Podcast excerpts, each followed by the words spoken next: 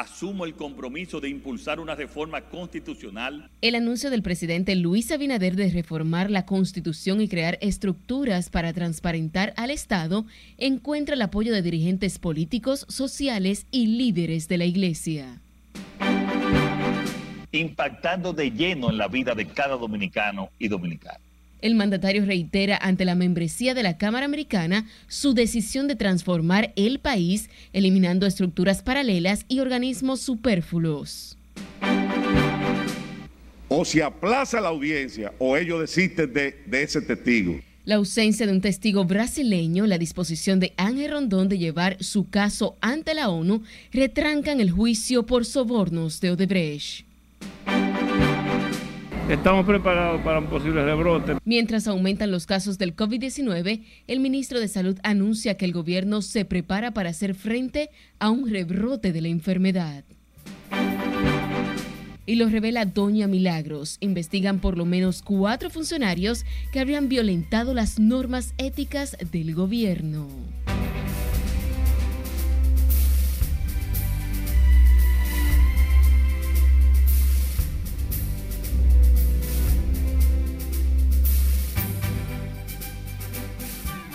Muy buenas noches, bienvenidos a esta emisión estelar de Noticias RNN. Soy Aneris de León, para mí es un honor informarles en esta noche. Iniciamos esta emisión de noticias con el consultor jurídico del Poder Ejecutivo y el presidente del PRM y ministro administrativo de la presidencia, quienes explicaron hoy que la reforma constitucional planteada por el gobierno de Luis Abinader no es una tarea inmediata, pero es un objeto de un constante debate en el seno de este gobierno. Nuestra compañera Scarlett Wichardo tiene los reportes en directo. Pasamos contigo, Scarlett. Gracias, buenas noches. Según los dos importantes funcionarios del gobierno, la reforma busca un fortalecimiento de la institucionalidad y del sistema democrático dominicano. Según el consultor jurídico del Poder Ejecutivo, el mandatario pretende que la Constitución no se pueda reformar por conveniencias particulares. El presidente dijo fundamentalmente que en su oportunidad, no puso fecha, impulsaría, porque la reforma constitucional no la hace el Poder Ejecutivo ni el presidente, pero él usa el verbo impulsar, promover una reforma a la Constitución para lograr que la Constitución no se pueda reformar alegremente. primero eso. Es decir, para que la, reforma constitucional tenga que ser producto eh, precedida de un referéndum de la manifestación de la voluntad de la gente. En tanto que José Ignacio Paliza, ministro administrativo de la presidencia, entiende necesario el andamiaje que está proponiendo el presidente Abinader para garantizar la transparencia. Lo que el presidente ha, presentado y ha propuesto al país son un sinnúmero de ideas, eh, tanto propias como algunas compartidas por otras entidades, que buscarían no otra cosa que eh, fortalecer la democracia en el país y fortalecer los, los procesos de transparencia eh, y, de, eh, y de ir contra la impunidad que se ha vivido en la República Dominicana. Es parte de un debate. Sobre el tema se refirió también el presidente del Tribunal Constitucional, Milton Ray Guevara, quien dice estar de acuerdo con cualquier iniciativa que fortalezca la institucionalidad. Todo esfuerzo que tenga por finalidad fortalecer el imperio y la supremacía de la Constitución debe ser visto con simpatía y con fervor patriótico por todos los dominicanos y las dominicanas. Al presentar su plan contra la corrupción, el presidente Luis Abinader dijo que buscarán blindar la constitución de la República para crear las bases de un nuevo Estado. Esta es la información que tengo de momento. Ahora regreso contigo al centro de noticias. Te agradecemos, Scarlett, por este reporte en directo. A propósito del tema, el vicepresidente de FINJUS, Servio Tulio Castaños Guzmán, el presidente del Partido Reformista Federico Antún Valle y el senador por La Vega saludaron el conjunto de medidas anunciadas por el presidente Luis Abinader tras calificarlas como el inicio del proceso de transparencia que necesita el país. Miguel Ángel Núñez completa esta información. A veces no solo el presidente, es el conjunto. La sola intención de iniciar un proceso de reformas institucionales que implique una revisión de la Carta Magna sería un paso importante para darle al país instrumentos legales para organizar los procesos democráticos e institucionales. El primero en hablar del tema fue el vicepresidente de la FINJUS, por entender que el país carece de herramientas idóneas para garantizar avances democráticos. Haber anunciado una reforma en todo lo que tiene que ver con la Contraloría, la Cámara de Cuentas y fortalecer aún más la independencia funcional del Ministerio Público debe de ser aplaudida por toda la ciudadanía. El presidente del Partido Reformista fue más lejos al advertir la falta de instrumentos de sanción para quienes delinquen. La sociedad necesita una reingeniería completa, porque tan corrupto es el que da como el que recibe. Aquí se ha vivido permanentemente estigmatizando a todos los políticos y generalizando. Pero hay que ver, hay que ver el contexto general de que definitivamente esta es una ciudad corrompida hasta la médula. Mientras que el senador por La Vega, también reformista, opinó que trabajaría para que la reforma a la Carta Magna se lleve a cabo en el menor tiempo posible. Si una reforma para establecer los candados, para darle estabilidad al sistema presidencial, o sea, que sea eh, que no se esté cambiando tan fácilmente el modelo presidencial que tenemos, que ha sido el móvil de la mayoría de las reformas, y si es para establecer verdaderamente la independencia del Procurador General de la República a través de que su designación no corresponda directa al presidente. Las tres personalidades coincidieron en que el Procurador, el Contralor General de la República y otros elementos de control debían escogerse por elección popular, jamás nombrados por el Ejecutivo. Miguel Ángel Núñez, RNN. Y representantes de organismos internacionales respaldaron el plan contra la corrupción anunciado por el presidente Luis Abinader que incluye una reforma constitucional con miras a recuperar el patrimonio robado. De su lado, el canciller Roberto Álvarez presentó a los diplomáticos el alcance de la iniciativa gubernamental. Siledis no tiene la historia. Lo de incluir en la reforma constitucional del 2010 al Procurador General de la República como parte del Consejo Nacional de la Magistratura, lo dije en aquel entonces lo sostengo hoy, fue un desaguisado. El Ministerio Público, el Procurador General de la República no tiene por qué pertenecer al Consejo, porque precisamente el Ministerio Público es, eh, es una parte que coadyuva con el funcionamiento del sistema de justicia. Es parte del propio sistema de justicia, pero se maneja y debe manejarse con una total independencia.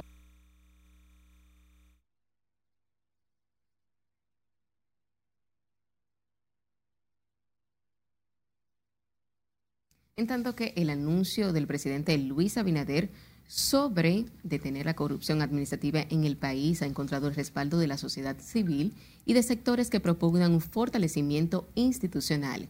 Nuestro compañero Jesús Camilo trabajó el tema y esta es la historia. De que se fortalezcan esos entes. Para la Fundación Justicia y Transparencia, el plan anticorrupción anunciado por el mandatario expresa la voluntad del gobierno de combatir de manera frontal el flagelo. Favorece mecanismos legales para recuperar el dinero sustraído del erario y que se actúe en consecuencia. Que viene a certificar una voluntad política que se ha puesto en marcha eh, de combate efectivo a la, corrupción y que eh, tiene diversas aristas. vemos ahí la parte eh, del Ministerio Público como órgano persecutor que está funcionando a toda capacidad. Por la independencia. De su lado, la Alianza Dominicana contra la Corrupción planteó la necesidad de perseguir y sancionar sin contemplación el delito contra la cosa pública. Para esto cuenta con nuestro apoyo irrestricto. Hemos abogado por la independencia total del Ministerio Público para que pueda realizar sus actividades de persecución de los crímenes y delitos contra la cosa pública de manera efectiva. Para el ex consultor jurídico del Poder Ejecutivo, Guido Gómez Mazara, el plan anunciado por el mandatario pondría un freno a la pandemia de la corrupción en el país. Todo esfuerzo institucional tendente a garantizar que la corrupción no sea una especie de fenómeno pandémico en la vía nacional tiene que aplaudirse. También encarnan nuestro compromiso de recuperar el patrimonio el presidente Luis Abinader anunció este miércoles una serie de medidas a través de propuestas, leyes, reglamentos y decretos que buscan erradicar la corrupción administrativa. Jesús Camilo, RNN. Mientras que entre legisladores de distintos partidos y dirigentes políticos consideran que la lucha contra la corrupción no debe haber vacas sagradas. María Ramírez trabajó el tema y esta es la historia. Impulsaré la modificación de la ley 10 04. La cruzada que propone el presidente Luis Abinader para el combate de la corrupción administrativa es saludada por congresistas que lo definen como un precedente para futuros gobiernos. Entre las propuestas que hace el jefe de Estado figura un blindaje a la Constitución y una serie de normas y fortalecimiento de los órganos de control que la oposición apoyaría si se busca el consenso. No porque se, se tenga una, una, mayoría mecánica, tanto en la Cámara de Diputados como en, la, en, como en el Senado, de la República. Eso se puede hacer per se. Eso tiene que ser con un consenso de todos los sectores nacionales. No, yo no creo que sea una injerencia, yo creo que es un apoyo para fortalecer lo que es la justicia dominicana. Y en cuanto a lo que es fortalecer la constitución, eh, reformarla, eh, estoy en total acuerdo mientras que dirigentes políticos consideran que lo importante en cualquier iniciativa para recuperar lo robado y combatir la corrupción es que no existan vacas sagradas. Eso es un problema central, porque esa es la base, una de las bases que los PLDistas utilizaron para esquilmar este país. Me parece que todo esto hay un juego, hay maniobras, no hay una posición auténtica algunas de las iniciativas anunciadas van en la dirección de enfrentar la corrupción y fortalecer los mecanismos de transparencia. También incluye la eliminación del denominado barrilito. Nosotros lo vemos bien, va en la dirección de, establecer la justicia como muro de contención de, toda, de todos actos eh, reñidos con la ley. Ojalá que algún día en la vida los recursos administrados por funcionarios de los diferentes gobiernos en los diferentes tiempos tuvieran la fiscalización que tienen esos fondos sociales del legislador. Para recuperar el patrimonio robado, el gobernante anunció la contratación de un equipo de abogados que acompañen al Ministerio Público en sus actuaciones. También la modificación de la ley de Cámara de Cuentas y la creación de un gabinete de transparencia. Margaret Ramírez, RNN. El presidente de la conferencia del Episcopado Dominicano le dio un espaldarazo al Ministerio Público en los procesos que encamina para combatir la corrupción. Su presidente, Monseñor Freddy Antonio Bretón, se refirió a la operación antipulpo que ha puesto tras las rejas a un grupo de funcionarios y testaferros, incluidos dos hermanos del expresidente Medina. Esto lo hizo al concluir una visita al Pleno de la Junta Central Electoral. José Tomás Paulino con la historia.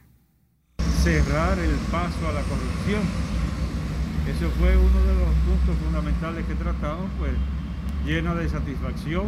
Habrá que decir ahora que lo cumpla. Monseñor Freddy Bretón insiste en la importancia de un régimen sancionador contra los corruptos. Para eso está ahí la justicia. Entonces por eso eh, hay aire como de entusiasmo en una gran parte de la población, porque sueñan con algo en esa dirección. Yo digo que la justicia haga su trabajo, pero siempre ateniéndose al respeto absoluto a la dignidad personal de cada uno. Ayer fueron enviados a la cárcel de Nagallo Francisco Pagán, saliente director de la OISOE, Freddy Hidalgo, ex ministro de Salud Pública, Fernando Rosa, ex presidente del FOMPER, y Carmen Magalis Medina y Juan Alexis Medina, estos últimos hermanos del expresidente Danilo Medina, suplidores del Estado y supuestos testaferros de un entramado societario. Y le diré honestamente que me ha dado pena la sensibilidad humana de ver gente que uno ha respetado, incluso con, con esposas en las manos. Es penoso, es penoso. Lo único que yo pediría es lo que ya se ha dicho tantas veces, que todo se haga en estricto respeto a la dignidad personal pero la justicia tiene que hacer su trabajo. El arzobispo de Santiago ponderó las medidas anunciadas anoche por el presidente de la República, Luis Abinader, entre ellas fortalecer el rol e independencia de la Cámara de Cuentas como órgano superior de control externo. La Iglesia tiene obligatoriamente que estar de acuerdo con el presidente Luis Abinader o si fuera otro igual, igual, con el que promueva el bienestar de la población y, la corrupción se sabe que es pisotear la dignidad de la población. Entonces la iglesia tiene que estar obligatoriamente al lado. El presidente del episcopado dominicano se reunió con los miembros titulares de la Junta Central Electoral, a quienes ofreció la colaboración de la Iglesia Católica en la tarea de fortalecer la institucionalidad democrática y la identidad ciudadana. José Tomás Paulino, RNN. Y sepa que la doctora Milagros Ortiz Bosch, directora de Ética e Integridad Gubernamental, reveló este jueves que al menos cuatro funcionarios del actual gobierno podrían ser investigados por presuntas irregularidades en el ejercicio de sus funciones. Ortiz Bosch no quiso revelar los nombres de los funcionarios sobre los que ha recibido denuncias que son investigadas. Sin embargo, la funcionaria dijo que serán más drásticos con los servidores públicos para garantizar el cumplimiento del compromiso ético para prevenir la corrupción. En tanto, los tres involucrados en la operación Antipulpo que recibieron como medida de coerción la prisión domiciliaria fueron trasladados a sus hogares por la Procuraduría General de la República. Se trata de Carmen Magalis Medina Sánchez, hermana del expresidente Danilo Medina, el excontralor Rafael Hermosén Andújar y Freddy Hidalgo, exministro de Salud Pública. Esta noche fueron escoltados hasta sus residencias para comenzar a cumplir prisión domiciliaria y con grilletes luego de pagar la garantía económica de 10 millones de pesos bajo contrato. La procuradora Miriam Germán Brito habría instruido a la coordinadora del nuevo modelo penitenciario, Patricia Lagombra, para que se dé cumplimiento a la resolución del juez Alejandro Vargas que ordenó prisión domiciliaria contra esos tres encartados en la operación Antipulpo. Y recuerde seguirnos en las diferentes cuentas de redes sociales con el usuario arroba noticias RNN y a través de nuestro portal digital www.rnn.com.do porque actualizamos todas las informaciones todos los días. Hemos dado los primeros pasos para la construcción de infraestructura. Es tiempo de una pausa, pero al regreso, porque el presidente Luis Abinader asegura que está transformando al país que no podemos cancelar, llevar a la, a la calle y condenan las cancelaciones masivas en la administración pública. Todo esto y mucho más cuando regresemos. Siga con RNN Emisión Estelar.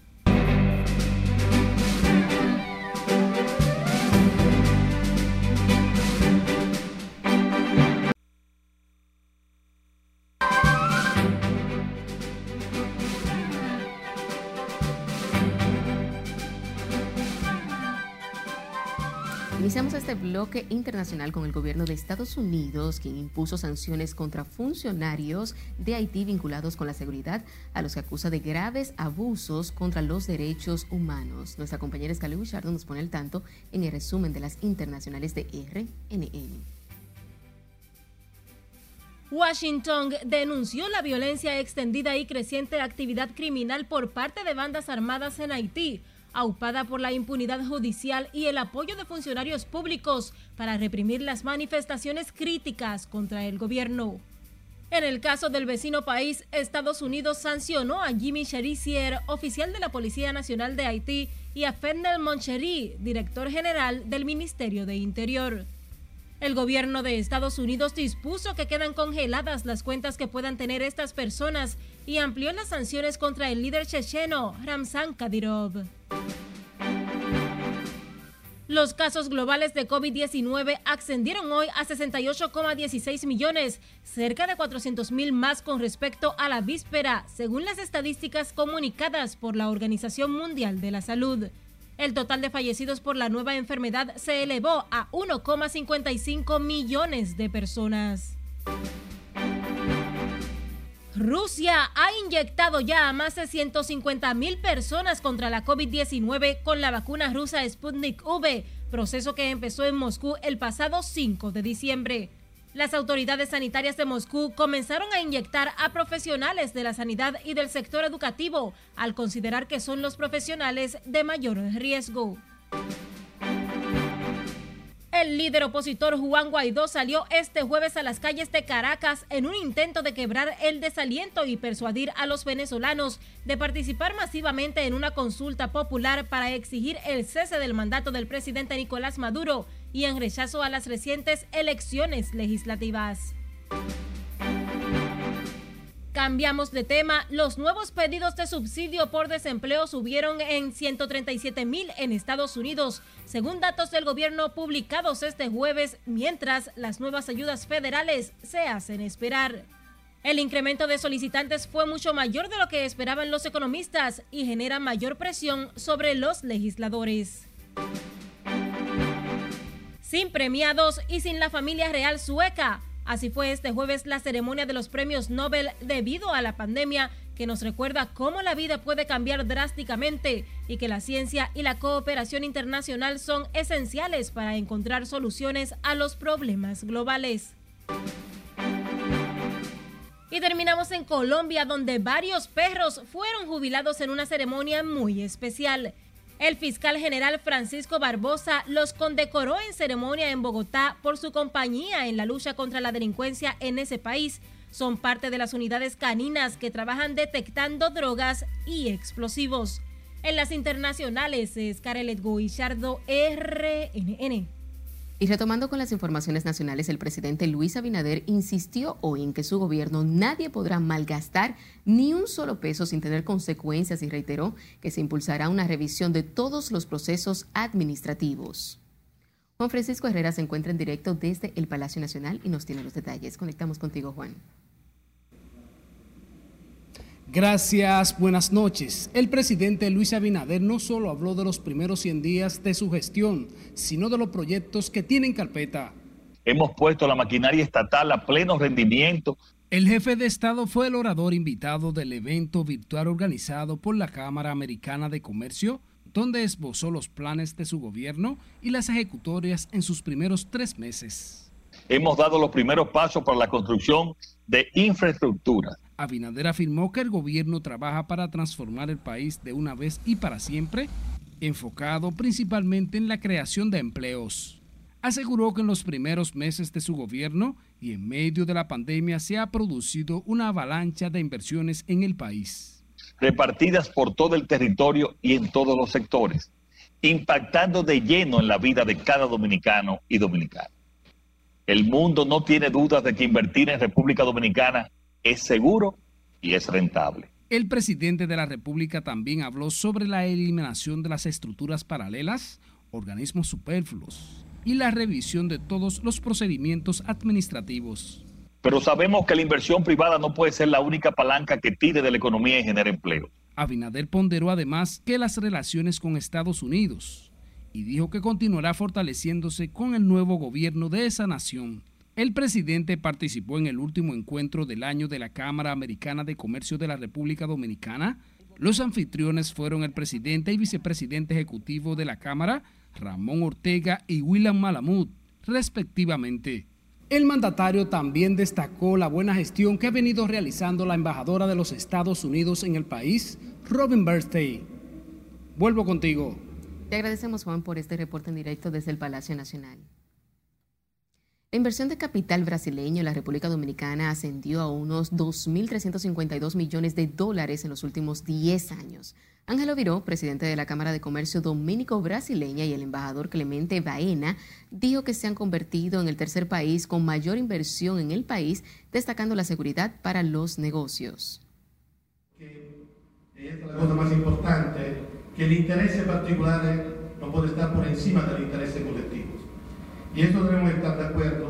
Aquí no vamos nunca, eh, los gobiernos, la Cámara de Comercio se van a inmiscuir en cosas para crear problemáticas. Importantes contribuciones para el incremento del comercio entre Brasil y República Dominicana.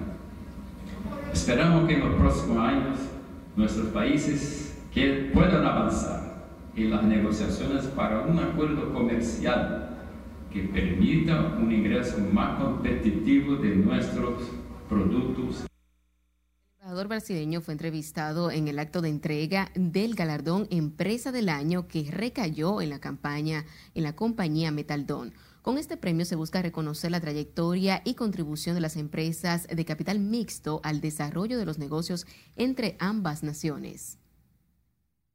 En otra información, el presidente de la Federación Dominicana de Servidores Públicos, Estanislao Castillo, calificó como abusivas e inhumanas las cancelaciones que se han estado produciendo en esta semana a nivel nacional.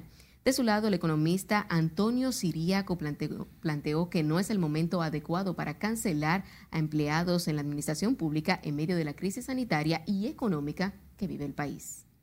Entonces, todos los países del mundo han firmado un protocolo con la OIT, donde dice que no podemos cancelar, llevar a la, a calle personas a que se mueran prácticamente de hambre o de la situación que atraviesa la pandemia. Obviamente que son contraproducentes en un momento quizás donde ha habido poco a poco una recuperación del empleo del sector formal, pero además también tomando en consideración el hecho de que estamos viviendo una situación de un periodo navideño la Federación Dominicana de Servidores Públicos denunció que a nivel nacional el Ministerio de Educación ha cancelado a más de 4.000 empleados de manera injustificada. La misma denuncia ha formulado la Fuerza del Pueblo y dirigentes del PLD.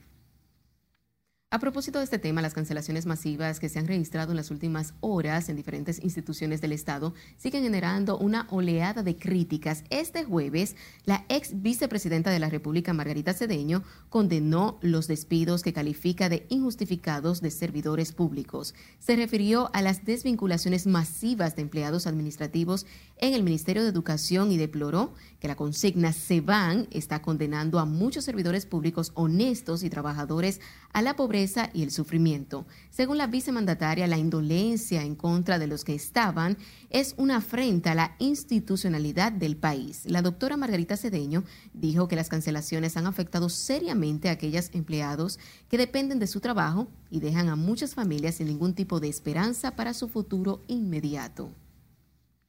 El Hospital Francisco Moscoso Puello se prepara para atender las emergencias por las festividades navideñas y de Año Nuevo sin interrumpir las consultas. Siledis Aquino nos amplía. Sí, ya tenemos una prevención. El Hospital Moscoso Puello ya comenzó a recibir los medicamentos e insumos para atender cualquier eventualidad que se presente en las festividades de fin de año. El director del Centro de Salud, doctor Emmanuel Silverio, explicó que atenderán las emergencias que pudieran presentarse sin interrumpir los demás servicios. Las consultas se van a continuar normalmente, excepto el 24 o el 31 que se va a dar la consulta normal, pero todos los servicios se van a mantener, igualmente las emergencias van a ser reforzadas, tanto con médicos como también con materiales gastables y medicamentos.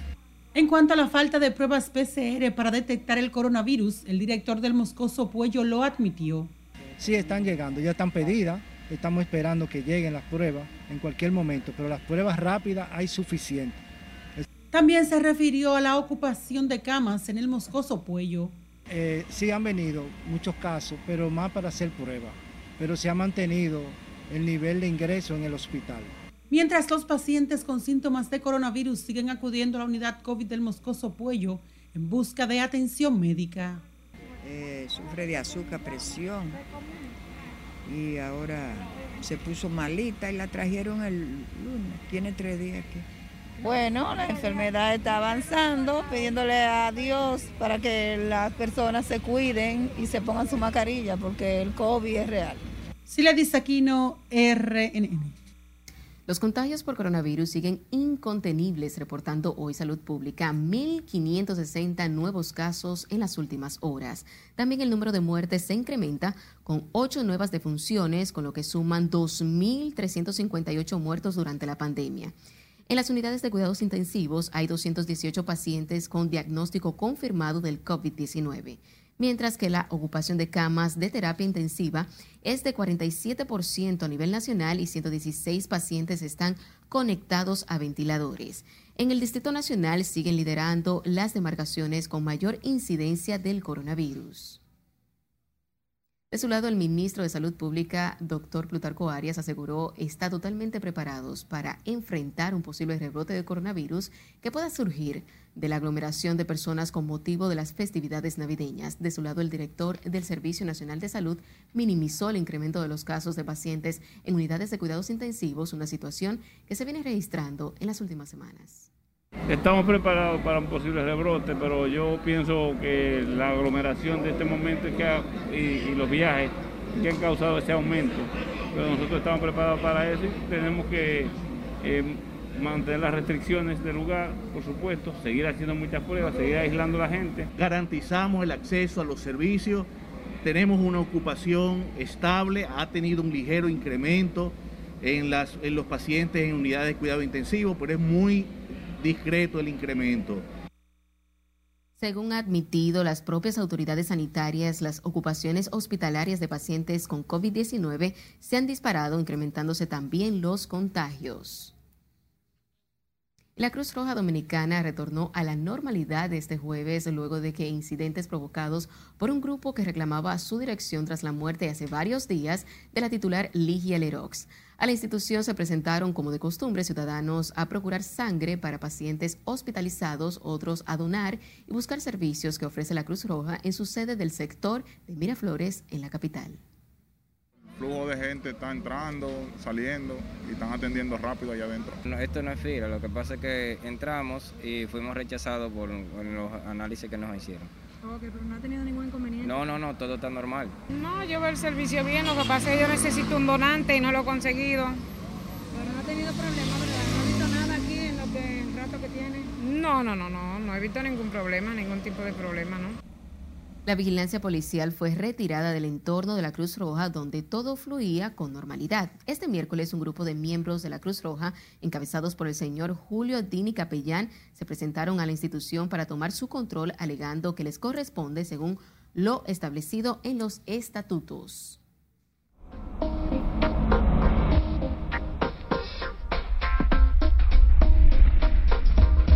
Presta atención porque permanece bajo alerta 10 provincias mientras seguimos bajo los efectos de un frente frío que genera lluvias en varios puntos del país. Nuestro compañero Cristian Peralta nos presenta el estado del tiempo. Pasamos contigo. Buenas noches. Gracias, muy buenas noches. Saludos a los amigos que nos sintonizan. Como ustedes saben, tenemos un sistema frontal sobre la República Dominicana. Ha estado incidiendo en el día de hoy gran parte de la nubosidad asociada a ese frente frío, que por cierto se va debilitando, pero sin embargo pues sigue sobre el país incidiendo y sigue generando incluso algunas lluvias moderadas, mayormente en las provincias ubicadas en el norte y nordeste. Y es por eso que varias de esas provincias se encuentran todavía bajo alerta.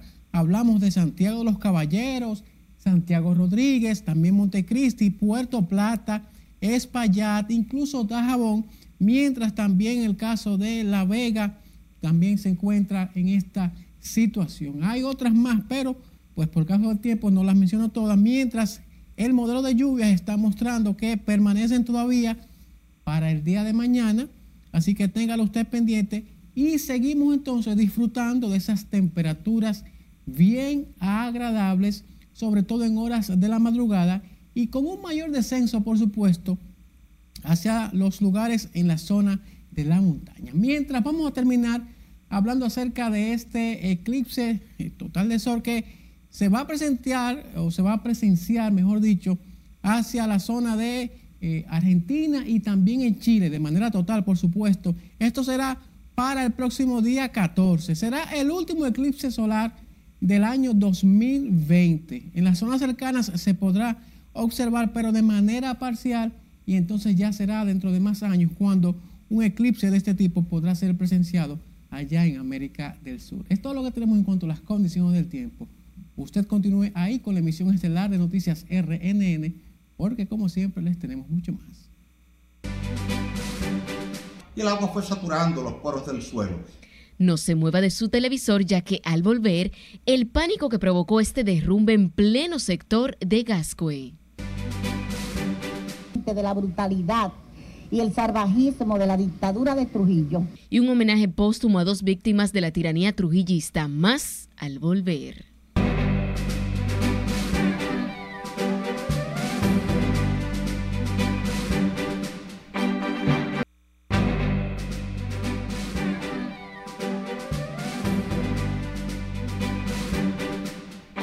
Agradecemos su sintonía, seguimos con más informaciones. Varios vehículos fueron arrastrados por el derrumbe ocurrido en la mañana de hoy en terrenos donde se construye un edificio en la esquina formada por las avenidas Bolívar y Leopoldo Navarro. Y como nos dice Laura Lamar, las autoridades no reportaron personas lesionadas. Eso de las 4.50 de la mañana fuimos avisados de que había un derrumbe el derrumbe que se produjo a tempranas horas de este jueves se llevó de para dos vehículos y varios árboles frente al Centro Médico Gascue. En el lugar se realizaban movimientos de tierra para levantar un edificio que, según las autoridades del ayuntamiento, cuenta con los permisos. Bomberos y policías se presentaron rápidamente a la zona y descartaron que ninguna persona quedó atrapada en el derrumbe. Inmediatamente enviamos dos unidades de rescate, eh, pero las unidades pudieron constatar de que no había eh, lesionado, gracias a Dios.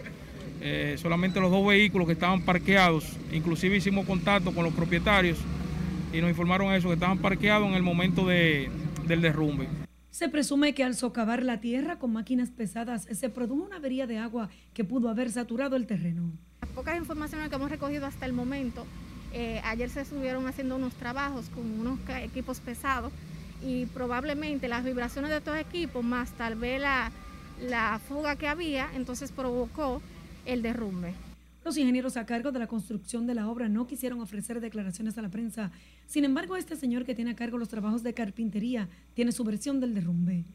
Puede ser que el peso de la mata que estaba ahí y algunos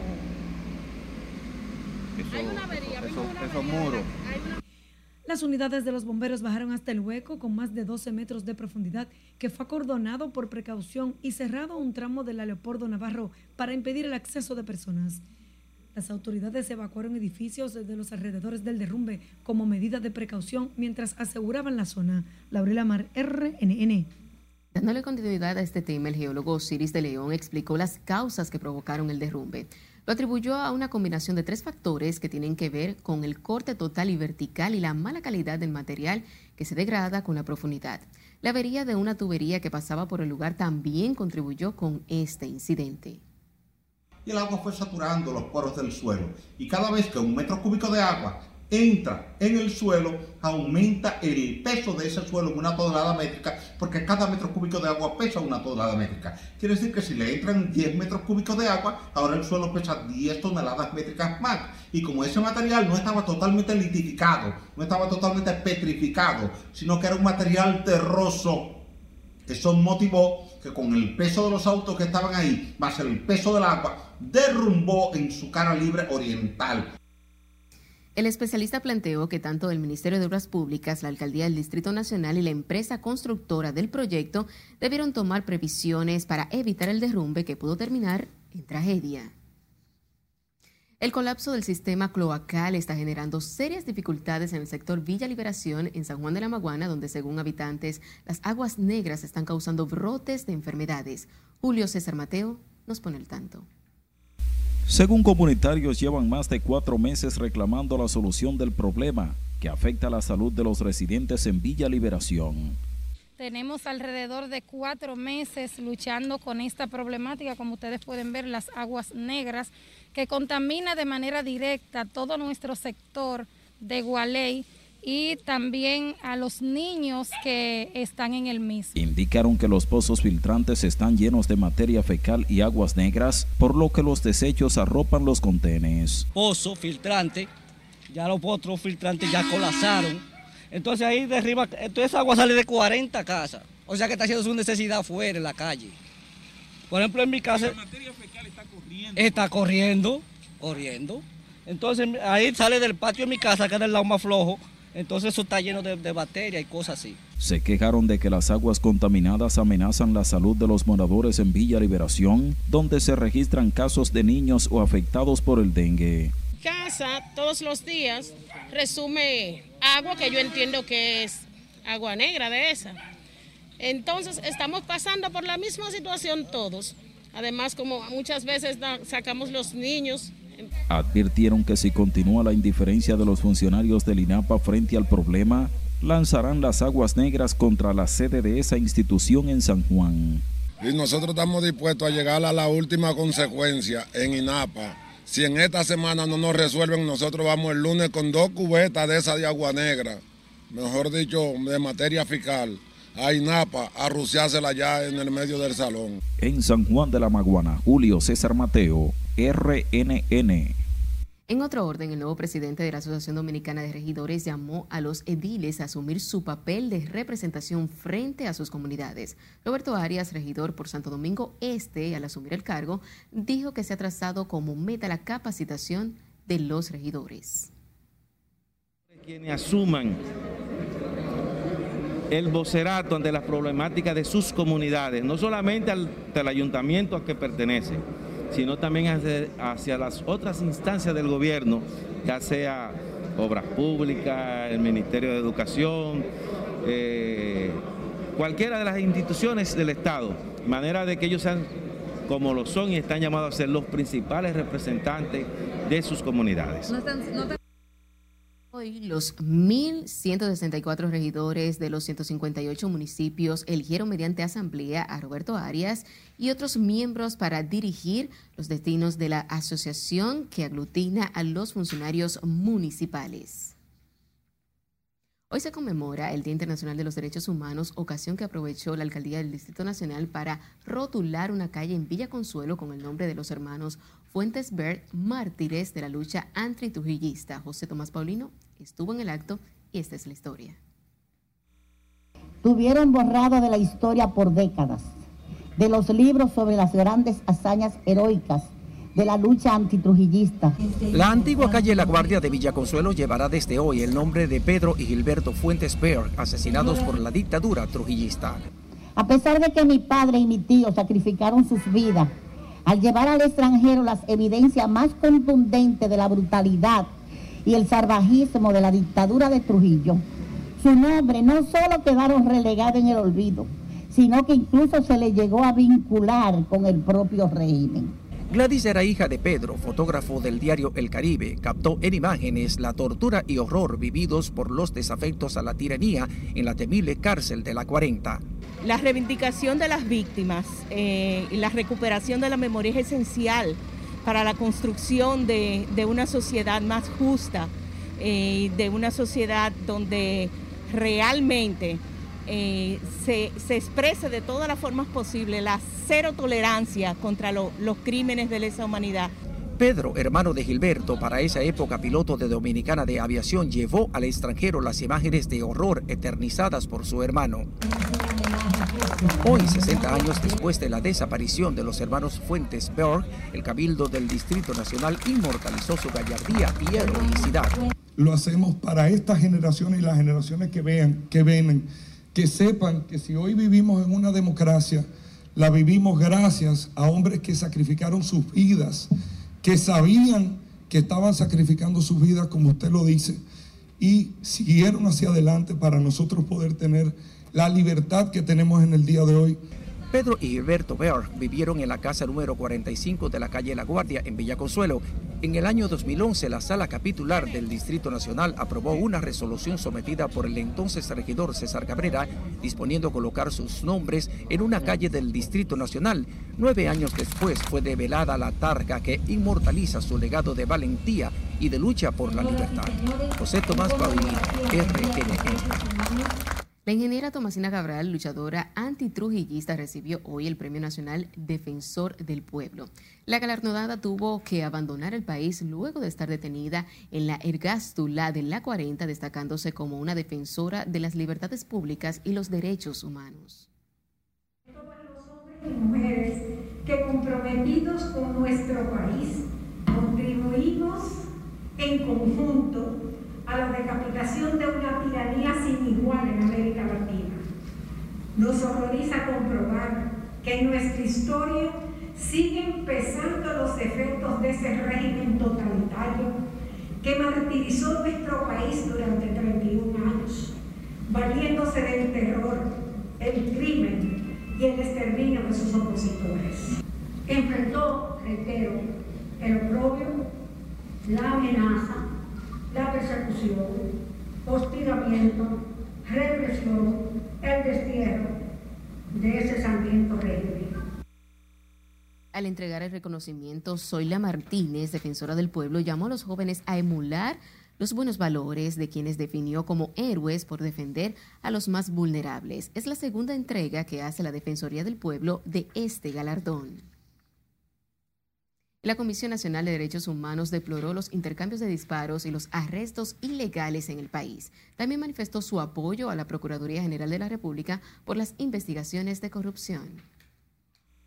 Si partimos de lo que fue el informe del 2019, entonces nosotros tendríamos que evaluar y en esa evaluación nosotros decimos al país que aunque se ha avanzado en algunos elementos de coordinación del Estado con las instituciones, sin embargo aquí se sigue irrespetando, se sigue matando a personas fundamentalmente sin haber sido juzgadas, se siguen eh, habiendo los intercambios de disparos.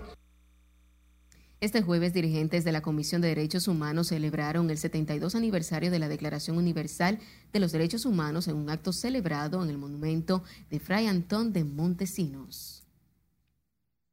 Un agente policial se suicidó de un disparo en la cabeza luego de disparar contra su novia en un hecho ocurrido en Moca. Emanuel Fernández le hizo un disparo en el cuello a su novia, Bralerni Méndez la Antigua, de 20 años, quien se recupera en el hospital de Moca. Al creer que le había dado por muerta a la joven, el policía se dio un tiro en la cabeza que le provocó la muerte cuando era atendido en la clínica de esa ciudad. En el lugar del incidente, el sector Manuel López de Moca, los vecinos criticaron el hecho de que los policías que se presentaron al lugar auxiliaron a la gente que se llevaron en una camioneta y dejaron a la joven herida. Y sepa que un coronel de la Policía Nacional fue arrestado este jueves y acusado de violencia intrafamiliar.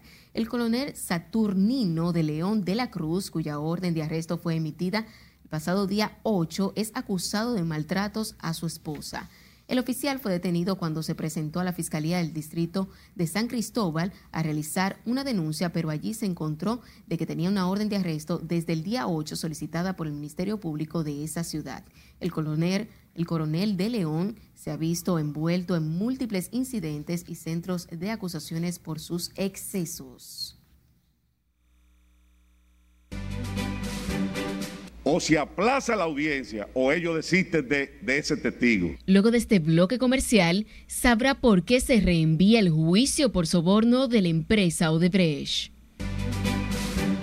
Eh, presentaremos un plan.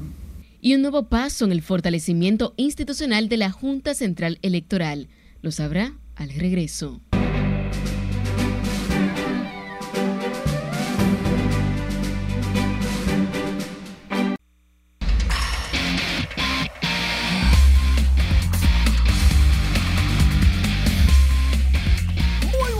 inmediatamente nos vamos al Estadio Quisqueya, Juan Marichal, porque allí está jugando los Tigres del Licey con los gigantes del Cibao. ¡Oh, Dios, qué mala suerte! O quizás buena. Doble por regla para Sergio Alcántara. Nota Bonifacio la primera carrera de los liceístas que empataban las acciones en el mismo primer episodio, una por una. Parece que era de muchas carreras el juego. Comenzaba así. Pero Seuli Matías en el séptimo episodio con un matazo grande, largo, inmenso para ser fin. La bola. Cañonal. Morro de Montecristi. Qué palo, mamacita de Seuli Matías. Con apenas 22 años. No ha jugado más de clase A fuerte, avanzada, doble A avanzada. Seuli Matías la sacó por el monstruo verde, por el gran paredón del estadio Quisqueya, Juan Marichal. Y se anota en la lista de los pocos que han logrado esta hazaña. Lógico, es para celebrar. Los gigantes ya colocaban el partido 2 por 1. En el séptimo episodio, un palo descomunal, bestial, enorme de Seul y Matías. Pero en el noveno, los Tigres del Licey hicieron dos carreras.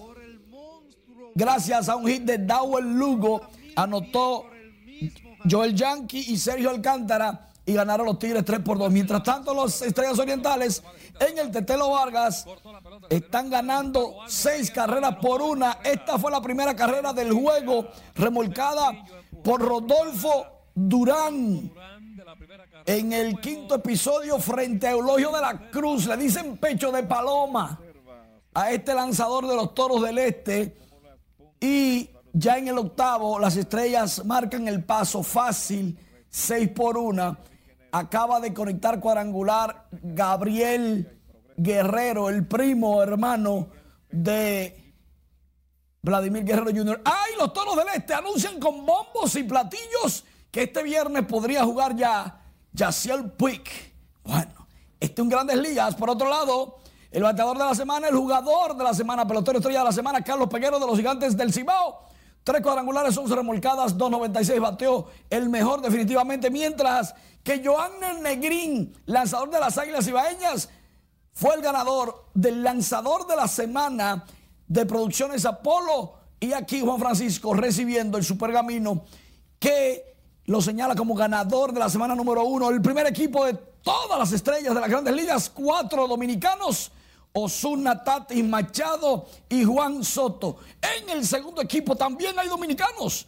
Tres específicamente, Nelson Lamed, José Ramírez y Nelson Cruz. Siete todos estrellas dominicanos. Mientras tanto, LeBron James es el atleta del año según la revista Time. LeBron sigue ganando premios. Por otro lado, ya viene el Puerto Plata Open del PGA Tour latinoamericano. Más de 11 dominicanos estarán en acción. Willy Pumarol, Julio Santos y Juan José Guerra se destacan entre los mejores dominicanos. Suerte a ellos. Esto viene increíble. 144 jugadores más o menos estarán jugando golf por allá por Puerto Plata. Es un torneo importante porque está aglutinando lo mejor del área. ¿Tú juegas golf? No, no, Manny. Yo lo intento. Yo no, nunca lo he Pero no he logrado comprar el segundo palo. Tú sabes que, sí, porque es por número. Son como 16, yo tengo uno. Apenas. Bueno, pero por lo menos. Sí, bueno, yo lo intentaré. Yo lo intentaré, tú sabes. Gracias, Manny, por todas estas informaciones. Continuaron los incidentes en el reinicio del juicio de fondo contra los encartados en el expediente de los sobornos pagados por el consorcio brasileño Odebrecht. La declaración de un testigo clave del Ministerio Público, el brasileño Mauricio Santa Becerra, sigue alborotando la barra de la defensa, comenzando con la de Ángel Rondón, y provocó otro aplazamiento del proceso. Guillermo Tejeda nos dice por qué. Aquí nada más hay dos caminos o se aplaza la audiencia o ellos desisten de, de, ese testigo. El abogado Miguel Minier denunció hoy violación a los derechos humanos y al debido proceso de ley en el caso de su defendido el empresario Ángel Rondón. Dice que el caso lo llevarán al alto comisionado de las Naciones Unidas porque al imputado se le han vulnerado sus derechos durante el juicio, lo que rechazó el Ministerio Público. Nosotros estamos reclamando de este tribunal protección y garantía de los derechos fundamentales y seguridad jurídica. Es lo único que Ángel Rondón está pidiendo. Y yo me hago una pregunta que fue ahora en la discusión, cuando dice el 323 en la parte infine, en ese orden, salvo que las partes en plural y el tribunal acuerden alterarlo. Yo me imagino que el legislador lo que quiso decir, eso se me ocurrió ahora, proceso de venir querer a presionar indebidamente a los jueces con, les tengo abierto un proceso.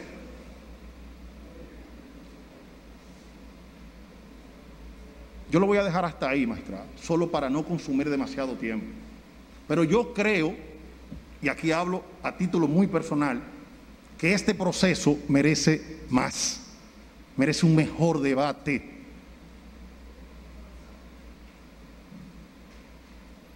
sobre todo, espera un mejor debate de la barra de la defensa del acusado.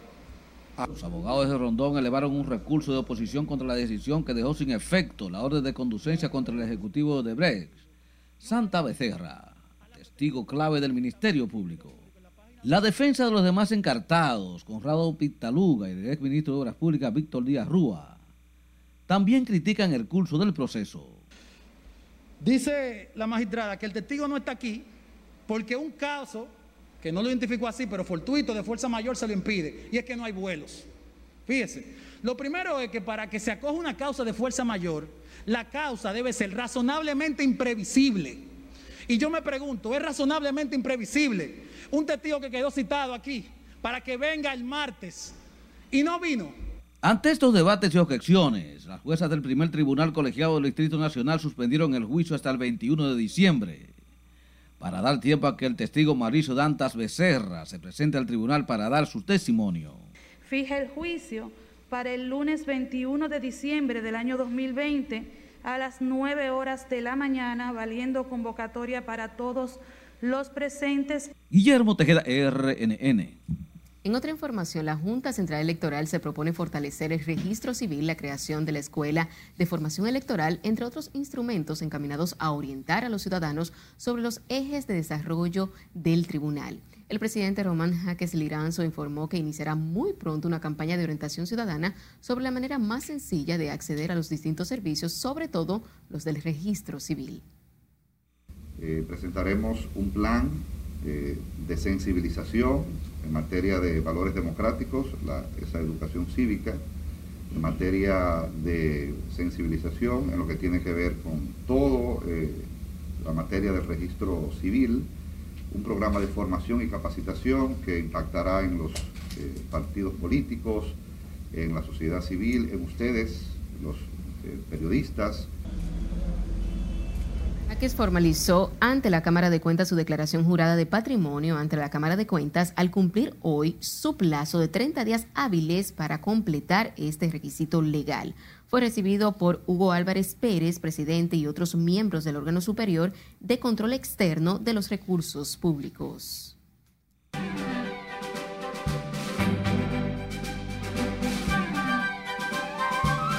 Hola, ¿qué tal? Muy buenas noches. Un grande de la salsa y un grande del género de reggaetón se unen en una nueva canción. El exponente urbano Daddy Yankee anunció lo que sería una colaboración con Mark Anthony en un nuevo tema, un proyecto que se une al concierto virtual que dará este sábado, versión digital de los dos espectáculos ofrecidos en su gira con Calma Palcholi hace un año. La noticia de esta colaboración se acompañó con una foto en la que ambos artistas aparecen juntos, elegantemente vestidos y con micrófonos de estilo antiguo en la mano. El Nobel exponente urbano RC La Sensación aborda el reggaetón romántico en su nuevo tema Disimulando, que cuenta con un video que ya está disponible en YouTube, donde se ve a un artista que, aún a su corta edad, muestra gran calidad en su producción musical y su manejo visual este material audiovisual en poco tiempo ha alcanzado cerca de 500.000 views y cientos de comentarios positivos de todas partes del mundo. La fiesta latina más caliente de la música está en modo cuenta regresiva. Este 17 de diciembre, a partir de las 6 de la tarde, el Caribe entero vibrará con la celebración de los premios HIT quinta edición desde Punta Cana. En esta quinta edición, la organización ha querido honrar con el premio a la trayectoria a Prince Royce por sus 10 años de carrera artística en los que ha dejado grandes aportes a la música latina y al género bachata a nivel global. El actor George Clooney reveló en uno de sus últimos filmes, en el que también ejerció de director, tuvo que ser ingresado de emergencia al hospital por una pancreatitis. Clooney pasó por una radical transformación física que lo hizo perder más de 12 kilos.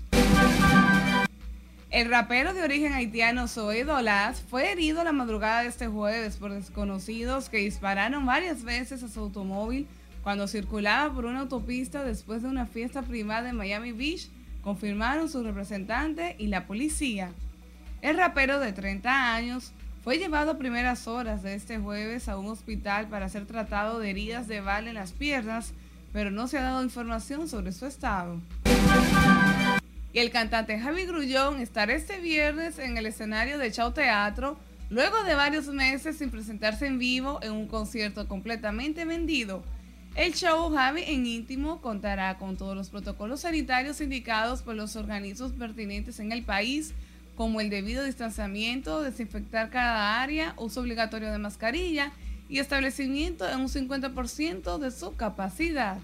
El evento iniciará a las 6.30 de la tarde.